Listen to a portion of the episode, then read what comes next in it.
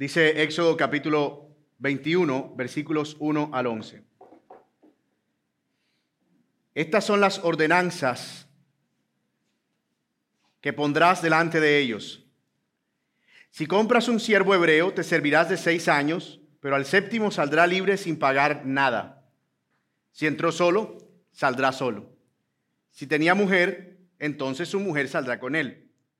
Si su amo le da mujer y ella le da hijas o hijos, la mujer y sus hijos serán de su amo, y él saldrá solo.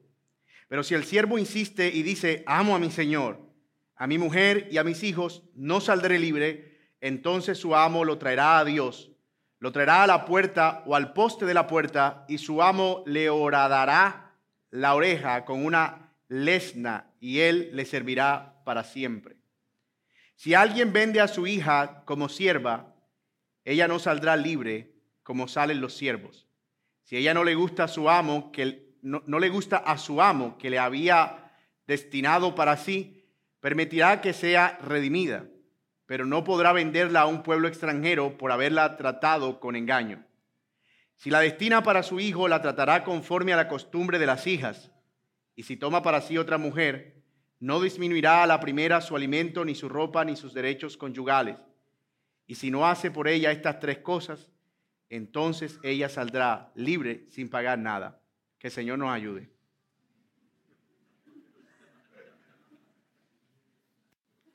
En el contexto del derecho y de las leyes modernas se usa la expresión normativa o reglamentación para referirse a un conjunto de detalladas instrucciones que se emiten para explicar y guiar la aplicación de una ley más general o más grande.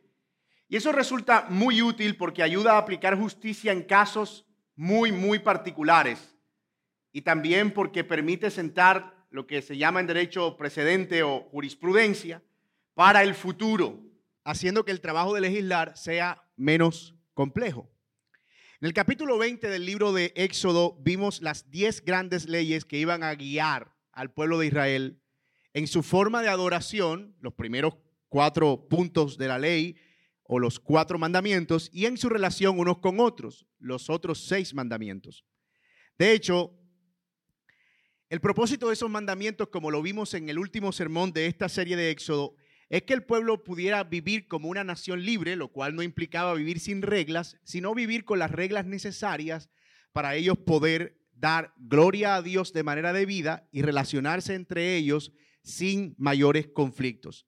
Pero se iba a necesitar mucho más detalle al respecto de cómo tales leyes, esos diez mandamientos grandes, iban a aplicar en situaciones específicas de convivencia, porque como ustedes bien saben, la vida en comunidad es difícil. Así que si hablamos solamente de no robar, ¿qué implica no robar realmente? ¿Qué era lo que no se debía robar? ¿En qué situaciones no se debía juzgar el homicidio, por ejemplo? el mandamiento decía no matarás, pero ¿qué sucedía si alguien mataba a otro sin querer queriendo? ¿Cómo iba a aplicarse la ley en ese sentido? Bueno, así es que surgen estos capítulos del 21 al 23 como la normativa o como la reglamentación de los diez mandamientos. Así que lo que vamos a ver de aquí en adelante son leyes y leyes y leyes minuciosas que se desprenden de la ley grande de los mandamientos, la reglamentación o la normativa de esos mandatos principales. Y una de las tentaciones que enfrentamos muy comúnmente cuando nos enfrentamos a estos aspectos de la ley es pensar que como en su gran mayoría han sido abolidas y como ya hoy no vivimos a la luz de estos mandatos civiles, sino de los que rigen en el país en el que nos encontramos, entonces no tenemos que leerla porque Dios no tiene nada que decirnos ahí. Y eso es un error porque menosprecia la palabra de Dios. Es un error porque nosotros entendemos que toda la palabra de Dios es inspirada y útil para redarguir, para corregir y para instruir en justicia. Pero también es un error porque nos perdemos de toda la sabiduría divina que hay detrás de estas leyes. Así que hay principios que nosotros vamos a extraer de aquí, pero sobre todo estas leyes, toda esta minucia de leyes, deja ver el carácter de Dios o pone en evidencia el carácter santo y justo de Dios al mismo tiempo que contiene principios valiosos que sí están vigentes, es decir, el principio detrás de la ley, que sí está vigente para nosotros y son necesarios para la vida en comunidad, independientemente del lugar donde nos encontremos. Por eso que leerlos nos resulta tan extraño. No venderás a tu siervo y si lo vendes y si se quiere quedar y le vas a perforar la oreja y si es una mujer y si le vas a dar marido y si no se lo das. Todo eso nos suena muy extraño porque no estamos familiarizados con esta ley en nuestros contextos. Pero no por eso, de nuevo, debemos desecharlo, sino ver cuáles son los principios que hay detrás y buscar el provecho para nosotros en el día de hoy. Y ese es el argumento que yo quiero proponerle, no solo para este sermón, sino para la sección completa que va desde el capítulo 21 hasta el final del capítulo 23 y que abordaremos en las semanas subsiguientes. Y este es el argumento de toda la sección. Los detalles específicos de la ley reflejan, número uno, la justicia de Dios y segundo, favorecen la vida en comunidad. Los detalles específicos de la ley revelan el carácter de Dios y al mismo tiempo favorecen la vida en comunidad. Y al menos el capítulo de hoy contiene tres ideas. La primera, la justicia de Dios demanda un trato digno unos con otros, versículos 1 al 11, que es en el que nos ocuparemos. También en este capítulo encontramos la idea de que la justicia de Dios demanda castigo por la culpa. A quien cometía un delito debía pagar por ese delito. Y en tercer lugar, la justicia de Dios demanda responsabilidad individual. Es decir, las personas que tenían ciertas propiedades debían eh, responder por lo que su propiedad pudiera ser en perjuicio de otro, hablando de animales y eh, otras cosas relacionadas. Así que tanto el trato digno como el castigo por la culpa, como la responsabilidad individual, son los aspectos que vamos a ver que se desarrollan en este capítulo 21. Pero hoy, hoy, nos vamos a ocupar solo del primer aspecto. La justicia de Dios demanda un trato digno unos con otros. La justicia de Dios demanda que los individuos se relacionen entre sí considerando la dignidad del otro, la dignidad de su vida, la dignidad de su libertad, la dignidad de su reputación, etcétera, etcétera. Pero Dios pone eso en las leyes para reflejar que Él es justo y la relación entre los unos y los otros debe reflejar esa justicia a través del trato digno. Así que Vamos a desarrollar ese primer argumento. La justicia de Dios demanda un trato digno unos con otros que encontramos en versículos 1 al 11. Y antes de entrar en detalle a este grupo de leyes que vamos a estar mirando, yo sé que resulta muy llamativa esta expresión. Estas son las ordenanzas que pondrás delante de ellos si compras un siervo hebreo. Y la primera cosa que viene a nuestra mente es, ¿acaso aprueba Dios la esclavitud? ¿Está Dios favoreciendo el trato inhumano y la esclavización en este texto? Como les dije, antes de mirar los otros detalles, debemos aclarar que el concepto siervo aquí no es equivalente a esclavo, como lo tenemos en nuestra mente en términos generales. Siervo aquí no es el equivalente esclavo y cuando pensamos nosotros, especialmente aquí en Colombia, en esclavitud, pensamos en la esclavitud de las islas del Caribe y todo lo que fue el traer eh, gente de África para que trabajara aquí de manera dura al servicio de amos españoles. Esa es la idea que tenemos. Y puede ser que cuando leamos el texto metamos esa idea en ese concepto, pero es necesario que nos desproveamos de esos prejuicios para poder ver en el sentido, eh, para poder ver en el pasaje el verdadero significado que Dios quiere que veamos. Existen varias razones por las cuales alguien en el tiempo de los hebreos asumía la posición de un siervo, ya fuere porque contraía una deuda y no la podía pagar, y en ese caso entonces él iba donde su acreedor y se ponía a su servicio y le decía, mira, yo no tengo dinero, pero puedo trabajar para ti todo este tiempo para pagarte esa deuda. También eh, por pobreza, no tengo dinero, así que tienes trabajo para mí, necesito trabajo porque necesito comer. Estar bajo el amparo de un siervo les iba a garantizar por lo menos el tener comida y techo. ¿Se acuerdan de el hijo pródigo que se va y dice en su tiempo de reflexión, iré a casa de mi padre porque él es un amo bueno y allí los siervos tienen techo y tienen comida. Bueno, puede ser que alguien por pobreza, por no tener recursos, por no tener tierra o por haber sido un mal administrador, se quedara sin posesiones y entonces decidiera ponerse al servicio de alguien que podía cuidar de él por cierto tiempo. También se entraba en esa condición de siervo por haber robado o por no tener cómo devolver lo robado. Alguien se llevaba algo, lo atraparon y ya se había gastado, mecateado en cositas, el robo. Y entonces tienes que pagar. Y la forma era, tienes ahora que ponerte en servidumbre hasta que pagues la deuda. Y eso lo vemos en aquella parábola de, los dos deudores, ¿se acuerdan? Tienes que pagarme y si no lo haces te voy a retener, etc.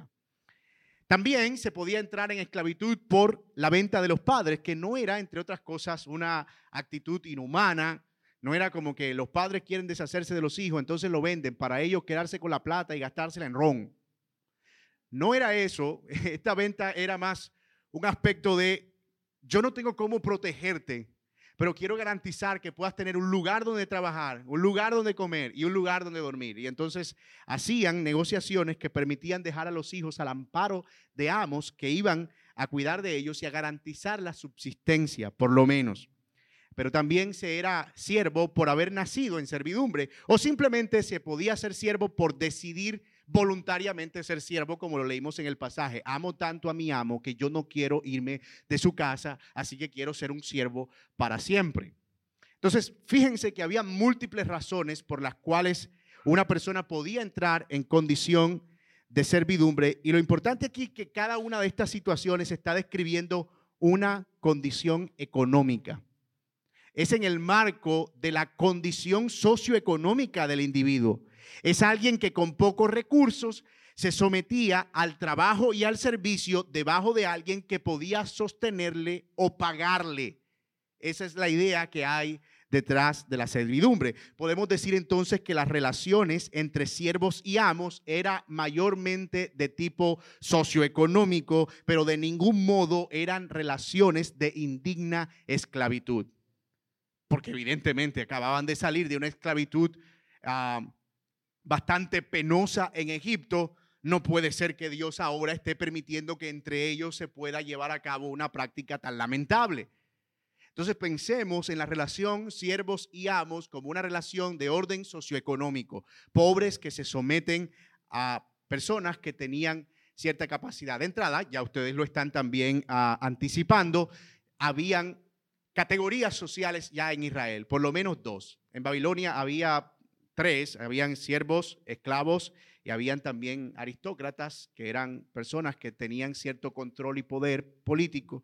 Pero entre los judíos habían dos clases sociales, amos y siervos, más nada, amos y siervos. Ahora, el punto aquí es este, y es la idea detrás de la idea. Dios estableció leyes entre siervos y amos para que nadie llegara a ser sometido a servidumbre en contra de su propia voluntad y fuera así vulnerada su libertad y su dignidad. ¿Por qué Dios da estas leyes? Porque Dios quiere cuidar que nadie sea esclavizado en contra de su voluntad o llevado al servicio en contra de su voluntad y así se vulnerara su libertad y su dignidad. Y veremos que este pasaje en particular, los versículos 1 al 11, nos muestran dos áreas en las que Dios demandaba trato digno. La primera es las relaciones entre los amos y los siervos varones. Y la segunda es las relaciones entre los amos y las siervas mujeres. Así que el bosquejo para este punto va a ser bien sencillo. Vamos a ver las relaciones entre amos y siervos y algunas aplicaciones prácticas para nuestro tiempo. Y luego veremos las relaciones entre siervos, perdón, amos y siervas y algunas aplicaciones prácticas para nuestro tiempo. Vamos bien, ¿verdad? Vamos bien. miren versículo 1 al 6 entonces. Ya leímos el 1 al 2, pero miren el versículo 2 eh, más bien. Si compras un siervo hebreo, te servirá seis años, pero al séptimo saldrá libre sin pagar nada. Si entró solo, saldrá solo. Si tenía mujer, entonces su mujer saldrá con él. Y si su amo le da mujer y ella le da hijos o hijas, la mujer y sus hijos serán de su amo y él saldrá solo. Pero si el siervo insiste y dice, amo a mi señor, a mi mujer y a mis hijos, yo puedo decir eso amo a mi Señor, a mi mujer y a mis hijos, no saldrá libre. Entonces su amo lo traerá a Dios, lo traerá a la puerta del poste o de la puerta y su amo le hará un huequito en la, oreja con una, bueno, no era un huequito, era un huecote, con una lesna y él le servirá para siempre. Miren que aquí estamos viendo cuál era el tipo de relación que debía haber entre los siervos, su fuerza de trabajo y los amos y el gobierno que ellos ejercían sobre estos siervos. Nadie podía permanecer como siervo por más de seis años. Eso tiene sentido. En el código Hammurabi, que eran las leyes que regían para los babilonios y que se dieron y se dictaron incluso antes de eh, estas leyes en el libro de Éxodo y que de hecho parece que reflejan el sentido común del deseo de justicia, los amos no podían estar en posesión de un siervo por más de tres años. Por alguna razón los judíos tenían seis años, parece, lo veremos más adelante, para coincidir con el año del jubileo. Era una fiesta que se hacía cada siete años para celebrar como una semana de siete años y era una gran fiesta de reposo en la que todos los siervos que estaban en libertad salían y aprovechaban y se reunían y cantaban y alababan al Señor recordando que Dios los había liberado de la esclavitud en Egipto. Así que el propósito de estos seis años parece más bien religioso, es decir, Dios quería que a través de esos seis años, no solo el siervo pudiera tener la oportunidad de trabajar, el amo, perdón, el siervo tuviera la oportunidad de trabajar más tiempo con su amo y así eh, recolectar más recursos, es decir, ahorrar más, sino también el hecho de que coincidiera con las fiestas y celebraciones sobre la libertad, el año del jubileo. También se nos dice que las relaciones entre amos y siervos podían llegar a ser tan cercanas, verso 5, que podía ser posible o era posible que alguien deseara permanecer en la condición de siervo para siempre, lo cual demandaba este ritual que leímos. Se perforaba la oreja del siervo y algunos sugieren que era que se le ponía una especie de etiqueta en donde decía que esa persona se había sometido voluntariamente. Es decir, él no podía ir por el mundo diciendo, es que estoy teniendo una mala vida, me tratan lo más de mal, tú no sabes que me están obligando. No, no podías decir eso porque tenías una señal visible de que lo habías hecho voluntariamente. De hecho, era una ceremonia que se daba en la puerta porque era una ceremonia pública. Todos debían ser testigos de que efectivamente esa persona estaba decidiendo someterse a una servidumbre voluntaria. Y noten, porque amaba a su siervo. Lo que buscaban estas leyes entonces era proteger la dignidad del individuo. Nadie podía disponer por su poder de la libertad de otro. Dios no iba a permitir que su pueblo volviera a practicar la barbarie de la esclavitud forzada entre ellos. Y noten qué interesante, porque eso ya nos pone de manifiesto que este tipo de servidumbre no era la servidumbre como en el caso de los eh, egipcios que sometieron a los israelitas durante los últimos años a un señorío eh, denigrante, ¿no? Era tan buena esta relación, era tan natural y tan orgánica que en ocasiones, y pasaba bastante, algunos hombres decían, yo no me quiero ir de la casa de mi amo. De hecho, esto no es sino una reglamentación, ya era una práctica en Medio Oriente común. ¿Se acuerdan de Jacob y de su suegro, que tuvo que trabajar durante algunos años y luego por otros años más para poder irse. Y cuando se fue, él se fue con su dote y se fue con todo lo que había ahorrado y se fue con todo lo que había trabajado porque además de ser un hombre diligente, era bien inteligente y salió con muchas ovejas, con mucho ganado, con muchas, lo suficiente para poder ser el padre de una nación. Así que en realidad no eran relaciones denigrantes, sino relaciones en las que se aprovechaban la fuerza productiva de trabajo del siervo, pero al mismo tiempo la generosidad del amo. Era yo te doy trabajo y tú me das a cambio protección y recursos. Era un ganar-ganar para ambos. Pero hay algunas implicaciones prácticas que queremos extraer de aquí porque hasta ahora nosotros no tenemos la práctica de siervos y amos, al menos no en nuestro tiempo. Así que, ¿qué podemos extraer de allí para nuestro provecho? Bueno, el principio detrás y que es útil para nosotros es lo que tiene, e, e, es este. Los que tienen mejores condiciones económicas o que son más favorecidos económicamente, no deben aprovechar la situación vulnerable del que no tiene, pero que se acerca a ellos para obtener ventaja.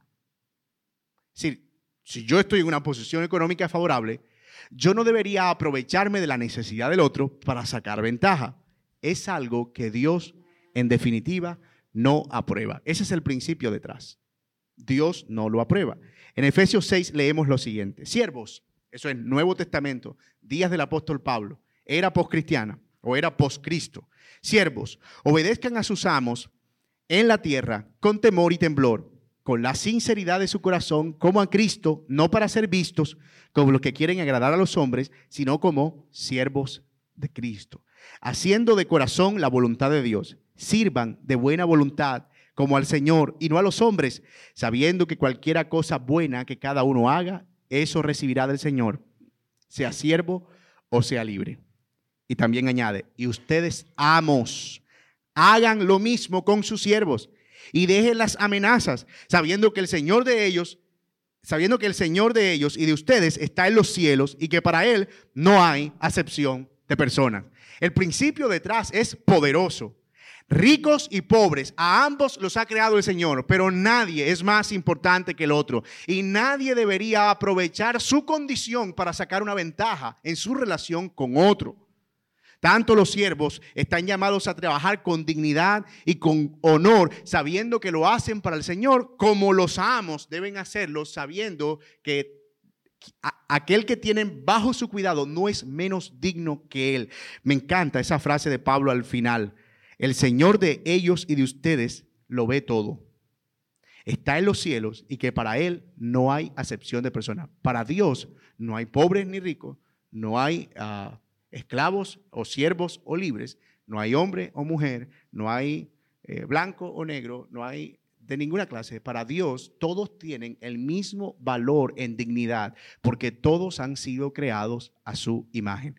Y yo sé que esto parece como obvio, pero la humanidad lleva un largo trasegar alrededor de esta idea, porque no es algo que podemos decir que ha sido obvio en la historia de las civilizaciones.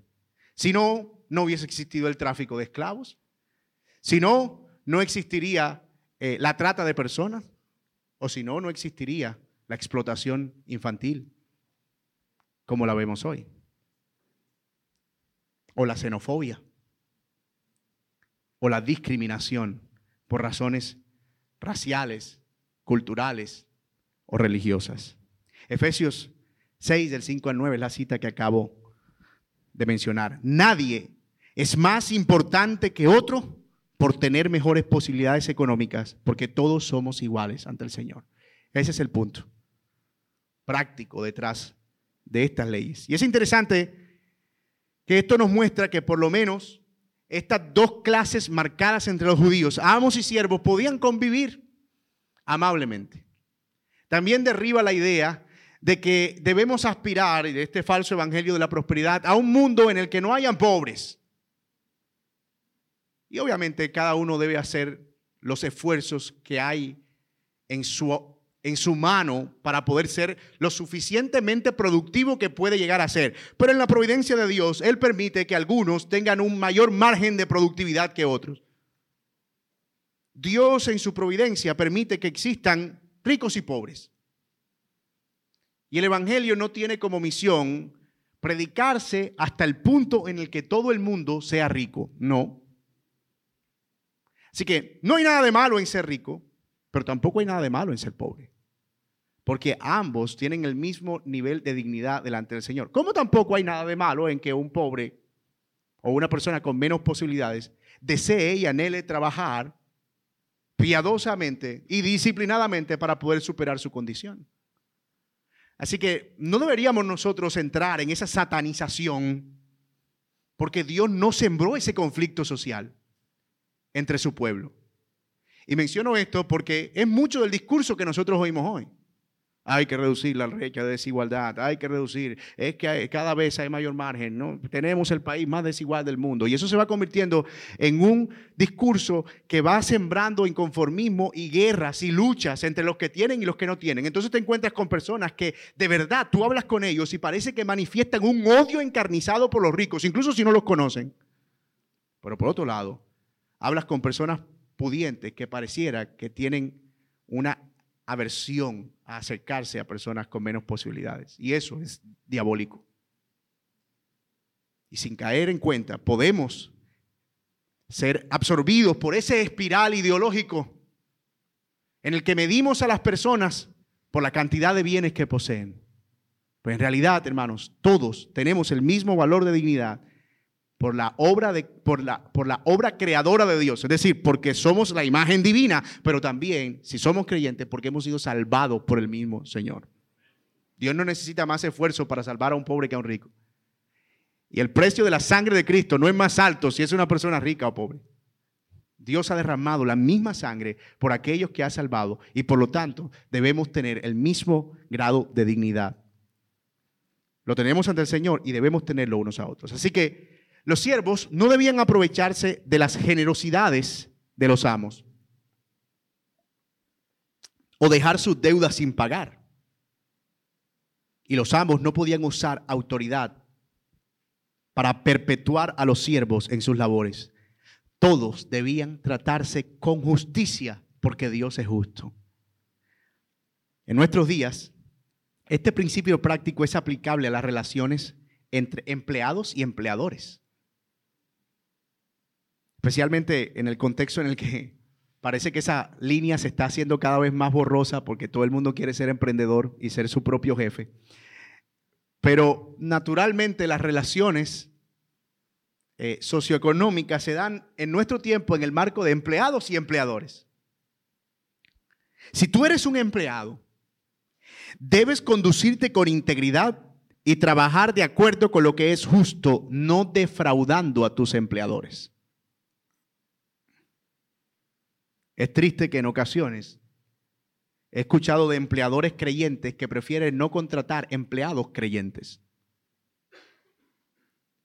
Pues dicen, no, ellos llegan tarde y me llaman, hermanito, lo que pasa es que estuve en una vigilia hasta las 3 de la mañana y son las 10, le llego después de mediodía.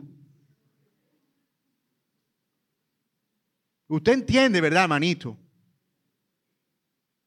Ay, mi hermano, ¿será que puedo salir más temprano para ir al culto que tenemos programado allá por, sé yo, lejos? Dice, no, no, no me gustan los, los creyentes, me decía uno, porque es que uno no puede decirle que no porque se ve uno como mal creyente. Entonces uno cree que está oponiéndose a la obra de Dios. Entonces, para evitarme el conflicto, mejor contrato personas que no tienen nada que ver con eso. Y es triste, porque en realidad nosotros deberíamos estar como, como que si yo soy un empleador creyente, yo quisiera tener creyentes trabajando conmigo para hacer bien mayormente a los de la familia de la fe.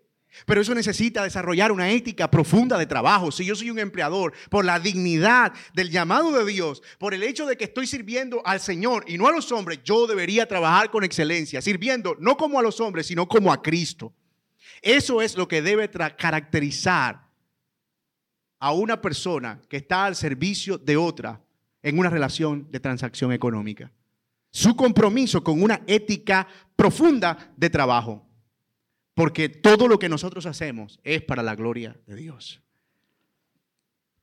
Pero si tú eres un empleador, no debes aprovecharte de la condición de quienes necesitan el trabajo para obtener mayores beneficios.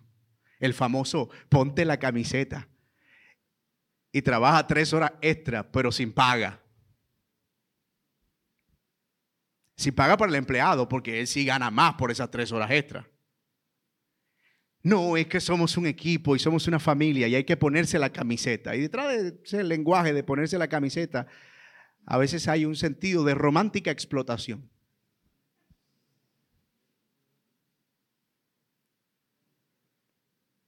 Explotando o pagando por debajo de lo que es justo. Hermano, como usted es un hermano, déjeme lo más barato. Si puedes pagar por eso, porque ese hermano entonces tiene que hacerlo más barato. Bueno, una cosa es que el hermano diga, yo amo tanto a mi empleador, que yo pudiera regalarle una hora extra. ¿Cómo no? O yo amo tanto a mi hermano que, hermano, yo le hago el descuento. Yo tengo dos tarifas. Tengo una tarifa para no creyentes, pero tengo otra para la familia de la fe. Ah, bueno, eso, eso es otra cosa. Pero es una decisión voluntaria, libre y espontánea. como vimos en algunas ocasiones, algunos siervos voluntariamente escogían servir a sus amos de por vida, porque las condiciones eran justas. porque consideraban que sus amos eran buenos. Y si somos empleadores, deberíamos aspirar a ese tipo de gratitud de nuestros empleados. Servir de tal manera que quienes trabajan con nosotros desearan no irse de nosotros. Pero si somos empleadores, deberíamos aspirar a este tipo de consideración. Si soy un empleado, yo quiero aspirar a ese tipo de gratitud. Si soy un empleador, yo quiero aspirar a ese tipo de consideración, producir esa consideración en aquellos que están en una relación transaccional conmigo. Pero ¿qué sucede cuando el amo no es bueno o amable? Primera de Pedro 2, 18, 20 dice, bendito sea Dios por la palabra, porque si no fuera por estos textos, este sermón sería una cosa muy complicada. Miren, primero de Pedro 2, 18 al 20. Siervos, mismo término, misma expresión, mismo significado. Estén sujetos a sus amos con todo respeto, no solo los que son buenos y afables, sino también a los que son insoportables. ¿Por qué? Porque esto haya gracia si por causa de la conciencia ante Dios alguien sobrelleva penalidades sufriendo injustamente, noten la aclaración y el condicional. Si por causa de la conciencia ante Dios alguien sobrelleva penalidades sufriendo injustamente, pues qué mérito hay si cuando ustedes pecan y son tratados con severidad lo soportan con paciencia. Pero si cuando hacen lo bueno sufren por ello y lo soportan con paciencia, esto haya gracia con Dios. Primera de Pedro 2, 18 al 20. Puede que el Señor nos permita relaciones difíciles en cuanto a amos y siervos. Eso es muy posible. O entiéndase, empleado, empleador. Pero nuestra actitud debe ser piadosa debemos ser conscientes de que vivir en un mundo caído va a implicar lidiar también con el pecado en esta área. Una de las cosas que Dios le dijo a Adán después de la caída fue, con el sudor de tu frente trabajarás y la tierra te producirá espinos y abro. Lo que habría detrás de eso era, vas a tener jefes difíciles. Y es posible que este sea tu caso. Y aunque nuestro primer sentimiento es reclamar justicia de manera justa y airosa, o huir, la verdad es que esto puede ser también una oportunidad del Evangelio y una forma de reflejar el carácter de Cristo. Es cierto que nadie debe estar dispuesto a someterse innecesariamente en su dignidad al maltrato. Nadie. Pero puede ser que el sufrimiento o contrariedad con los amos o empleadores venga solo por el hecho de ser creyentes, lo que implica tener un sistema de valores elevado, alto. Si el problema con tu jefe viene porque él quiere que tú firmes una cuenta que tiene un monto, pero él está cobrando otro, y tú dices, yo éticamente no puedo hacer eso, y entonces eso es un problema, tú estás sufriendo por causa de tu integridad y de tu testimonio. O si lo que te está pidiendo es que hagas algo indebido, que practiques algo indebido, y tú te paras allí y tú dices, no, mi integridad no me permite eso, y tú padeces por causa de eso, tú estás sufriendo y estás teniendo una tremenda oportunidad del Evangelio. Y de nuevo, tal vez nuestra primera er, emoción o nuestra primera, nuestra primera inclinación a una reacción sea, me voy de aquí, o sea, posiblemente voy a denunciar esto o voy a convocar un sindicato evangélico de empleados. O sea, nos vamos a paro, pero es paro en ayuno.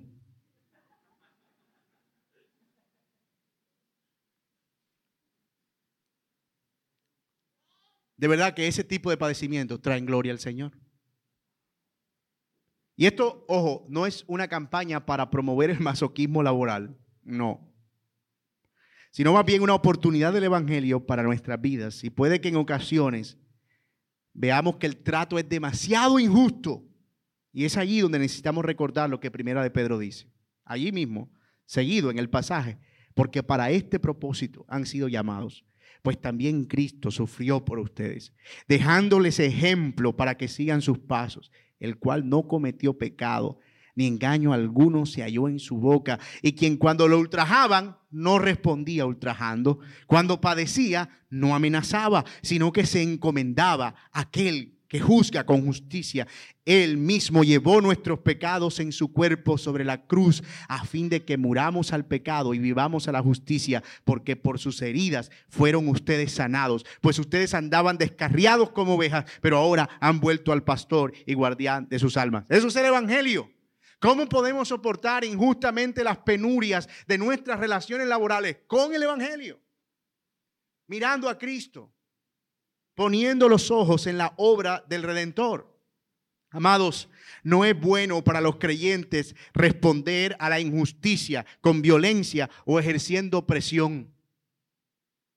Los creyentes no deben ser conocidos como revoltosos o insubordinados sin causa, sino como aquellos que pueden reflejar paz y confianza en el Señor en medio de la injusticia.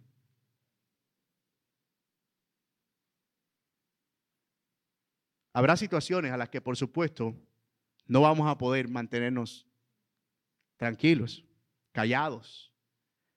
Y me refiero a aquellas que nos obligan a ir en contra de la palabra de Dios o de la voluntad del Señor. O que nos conduzcan a negar su palabra. Pero aun cuando eso suceda, debemos hacerlo con sabiduría, con prudencia, no con altanería, porque eso no es seguir el ejemplo de Cristo mira, tienes que hacer esto. No, voy a hacer eso, yo soy evangélico. Olvide, Señor, reprenda a Satanás. Usted se vaya al infierno.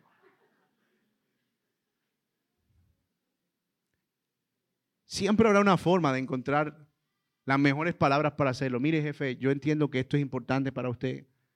Entiendo que usted está queriendo cuidar su trabajo. Pero yo debo decirle con todo el dolor de mi corazón que mi conciencia no me permite hacer esto.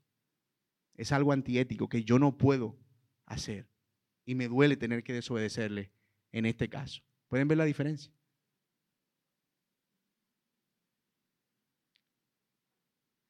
El Señor es justo y nos llama a tratarnos con justicia unos a otros. Pero cuando eso no ocurra, cuando el trato no sea justo de arriba hacia abajo, por causa del pecado, debemos actuar con mansedumbre, siguiendo el ejemplo de Cristo. Porque hermanos, es el Evangelio, entender los padecimientos de Cristo lo que nos anima a responder con esa mansedumbre ante la injusticia. Si no fuera por el Evangelio, hermano, créame, nuestras reacciones serían increíblemente volátiles y peligrosas. Pero el Evangelio nos produce un entendimiento correcto y nos permite ver la situación en otros términos. Pero aquí no solo en el texto encontramos leyes que protegen la dignidad del hombre o del siervo, que en este caso está más relacionada a lo laboral con los amos, sino también la dignidad de la mujer, que si bien no estaba relacionada a lo laboral o lo económico, sí estaba relacionada con su dignidad y con su reputación. Y eso nos lleva al segundo punto de esta enseñanza. Relaciones entre amos y siervas. Mujeres. Ay, Señor, ya voy saliendo de esto. Pero todavía nos queda un último tramo. Complejo igual.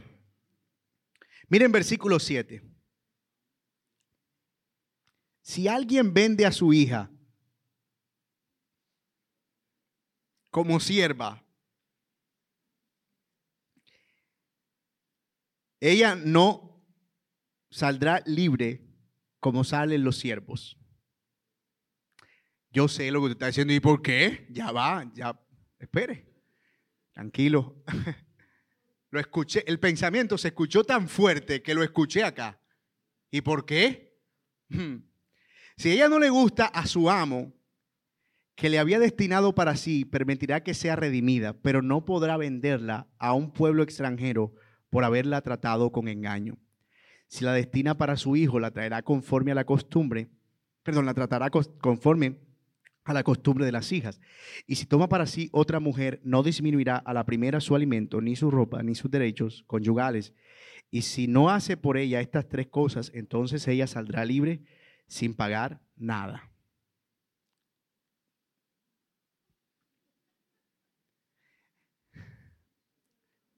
Es posible, como dijimos, que un padre también se viera en una condición vulnerable, de pobreza o algún tipo de compromiso económico que disminuyera sus eh, recursos o alguna situación de salud, en la necesidad de vender a su hija como sierva.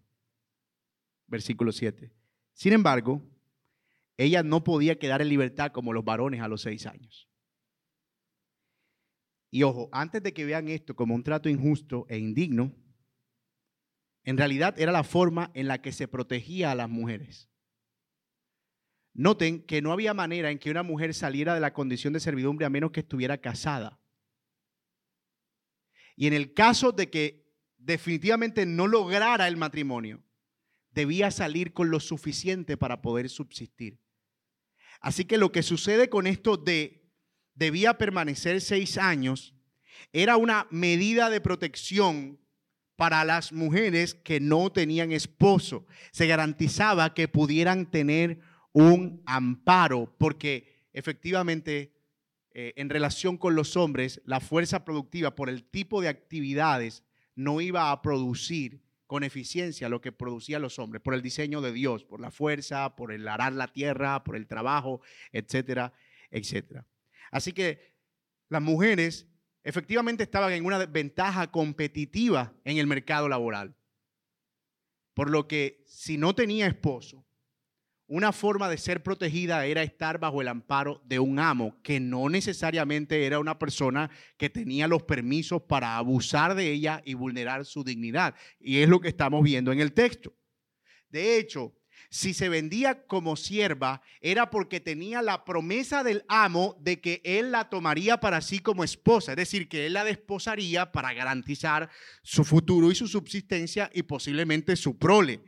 De hecho, si en el camino, después de él haberla pedido, él decidía que no la iba a tomar, mire lo que dice el texto, si ella no le gusta a su amo, que le había destinado, es decir, que en principio pensó que podía ser su esposa, pero luego dice que no, debía permitir que se redimiera, es decir, debía eh, permitir que alguien de su familia pudiera tomarla pagando un precio y llevándosela como esposa a fin de no dejarla en la calle, eh, no solo sin nada, sino con su reputación vulnerada.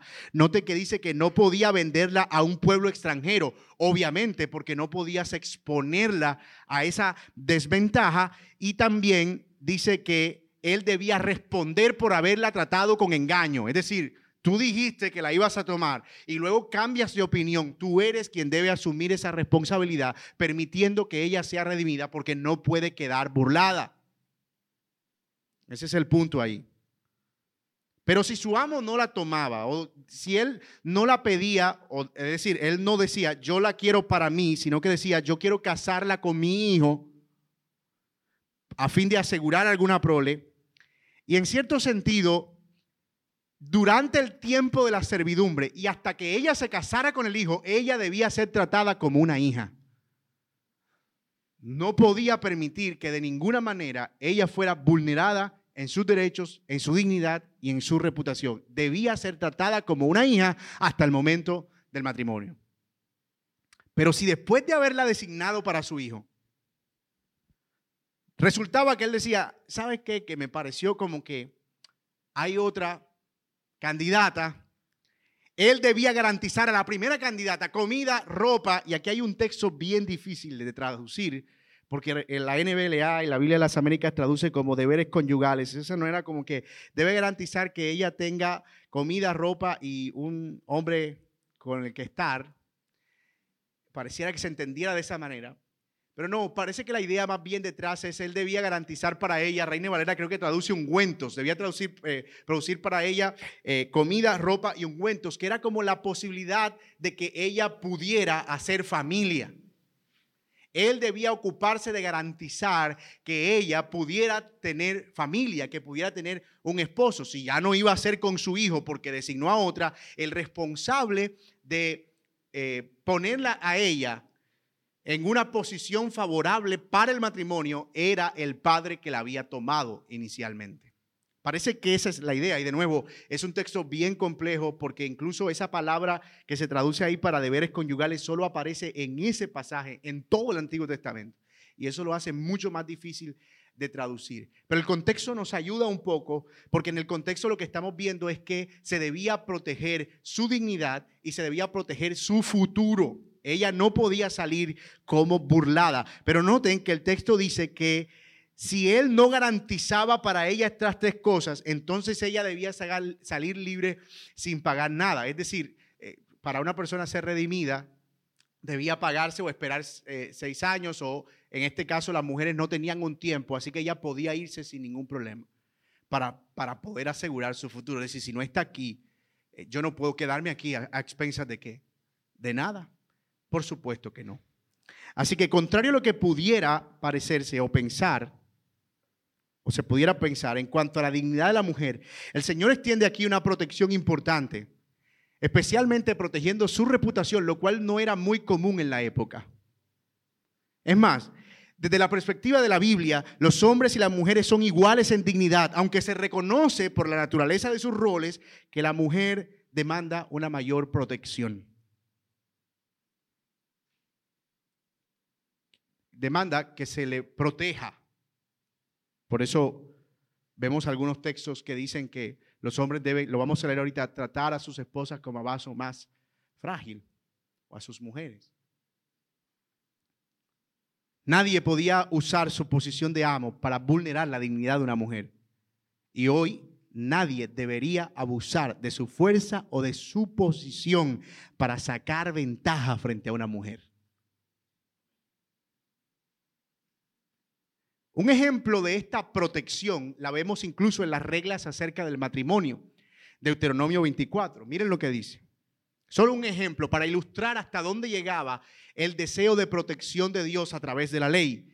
Cuando alguien toma a una mujer y se casa con ella, si sucede que no le es agradable porque la ha encontrado algo reprocha, ha encontrado algo reprochable en ella, note que no es necesariamente adulterio y le escribe certificado de divorcio, lo pone en su mano y la despide de su casa y ella sale de su casa y llega a ser mujer de otro hombre, si el segundo marido la aborrece y le escribe certificado de divorcio y le pone en su mano y le despide de su casa, o si muere este último marido que la tomó para ser su mujer, al primer marido que la depositó, perdón, que la despidió, no le es permitido tomarla nuevamente como mujer porque ha sido despreciada pues eso es abominación ante el Señor. No traerás el pecado sobre la tierra que el Señor tu Dios te da por heredad.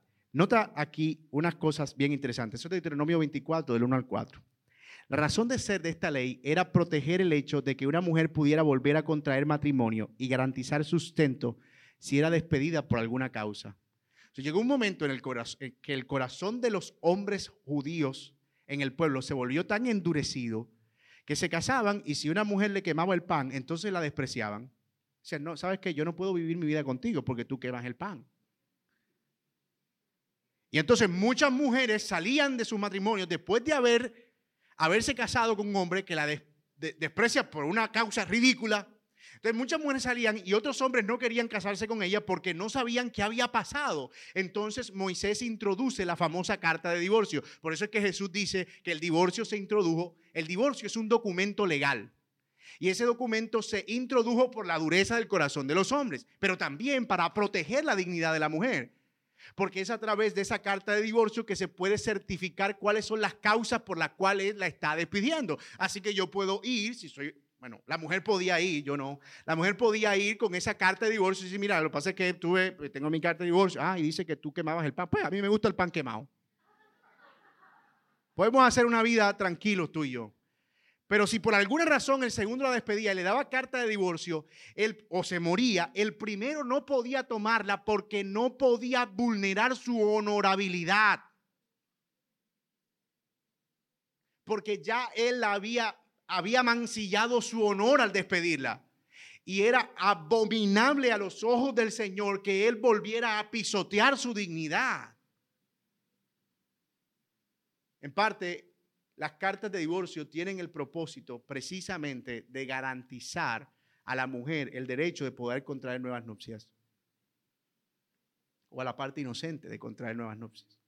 Pero en el caso que nosotros vemos aquí en el Antiguo Testamento, era especialmente a la mujer que estaba en una condición de vulnerabilidad, especialmente cuando ellas dependían. Una mujer que se le moría el marido caía inmediatamente, si no tenía herencia y posesiones, en condición de mendicidad. Por eso las viudas eran consideradas con tanta misericordia en los días del Señor Jesucristo, porque su condición era una condición realmente vulnerable, porque la fuerza de trabajo o porque la producción dependía de la fuerza de trabajo. Y obviamente eso la ponía en una desventaja laboral competitiva para la época.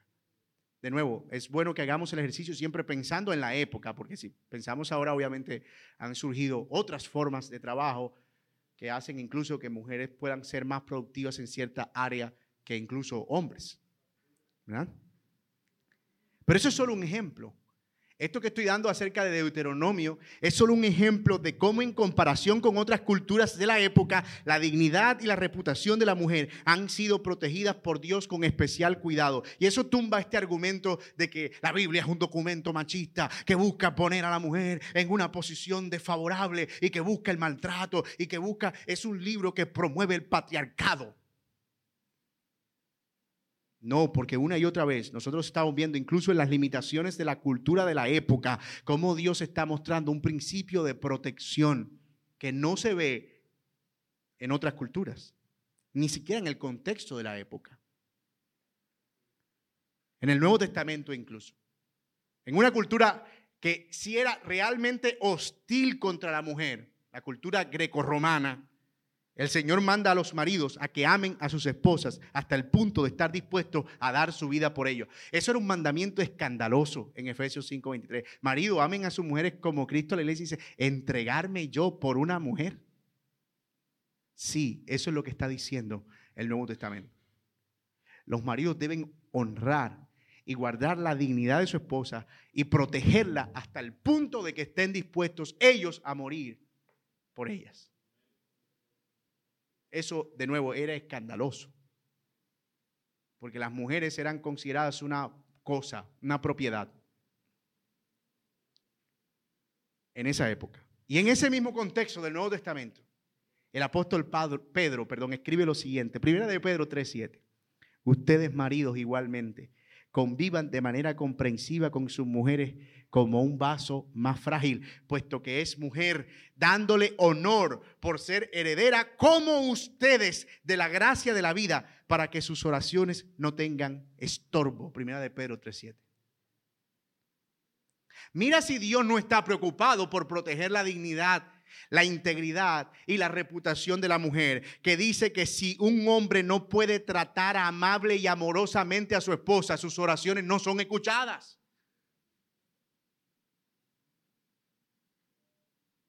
Los hombres que no tratan de manera comprensiva y considerada estorban su relación con Dios. Así, de significativa es la exhortación del Señor a considerar la dignidad de la mujer. Mi amada hermana que estás aquí, o no hermana, si tú no eres una mujer creyente y tal vez todas estas cosas te están pareciendo tan, wow, eso es tan raro, tan extraño. Déjame decirte, no creas la mentira del mundo de que tu dignidad está en parecerte cada vez más a un hombre.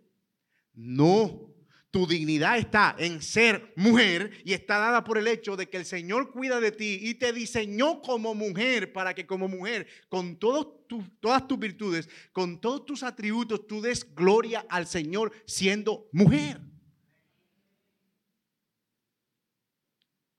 En su sabiduría, Dios ha creado al hombre y a la mujer, aunque distintos en cuanto a sus roles, iguales en dignidad y honor. Tanto el machismo como el feminismo son distorsiones pecaminosas de lo que Dios espera sea una relación de complemento en, lo que, en la que los hombres y mujeres conviven tratándose con dignidad unos a otros. Así que, ¿qué hemos visto hasta aquí? Hemos visto, Dios es justo. Y en esa justicia Dios quiere que quienes viven a la luz de su palabra se traten dignamente entre ellos. Esa dignidad se debe reflejar en primer lugar en sus relaciones socioeconómicas, laborales o de dependencia laboral, pero también en cuanto al género. Deben tratarse con dignidad hombres y mujeres considerando el diseño de Dios para cada uno. Un rico no debe aprovecharse de su riqueza para denigrar y vulnerar la dignidad del pobre. Pero un hombre no debería aprovechar su condición de hombre para vulnerar o atentar contra la dignidad de la mujer, porque ambas son una violación a la justicia de Dios y una abominación delante del Señor. Así que fíjense que si hay principios útiles para nosotros en esas leyes tan extrañas, porque nos dejan ver, como dijimos al principio, el carácter de Dios y cómo Él espera que quienes viven a la luz de su palabra se conduzcan guiados por ese carácter, por la veracidad de esa ley. Mis amados, el Señor nos ayude a poder ver esto como un regalo para nosotros. Dios nos ha dado su ley como un regalo un regalo para dirigirnos en áreas de la vida que nosotros pensamos que a veces no hay cómo dirigirlas. Pero la Biblia es suficiente para todo. Y mi amigo que estás aquí, yo quisiera que pudieras considerar esto que hemos visto hoy. Cómo la palabra de Dios es suficiente para cada área de nuestra vida. Y es muy posible que tal vez hasta ahora la Biblia haya sido un documento más de los tantos documentos religiosos que hay en el mundo. Pero ella es la toda suficiente palabra de Dios y es en ella que el Señor nos llama a confiar plenamente en el Señor Jesucristo y a depositar nuestra fe en Él para la salvación y el perdón de nuestros pecados. Si tú no vives a la luz de la justicia de Dios, como lo vemos aquí, y de su ley, un día esa justicia aparecerá, pero no para ser instructiva como ahora, sino para demandar castigo por la culpa. ¿Y dónde estarás ese día, mi querido amigo? Yo espero que para entonces tú hayas rendido tu vida al Señor y hayas corrido a Él en arrepentimiento y fe. Oremos. Señor, queremos darte gracias por la palabra en esta mañana.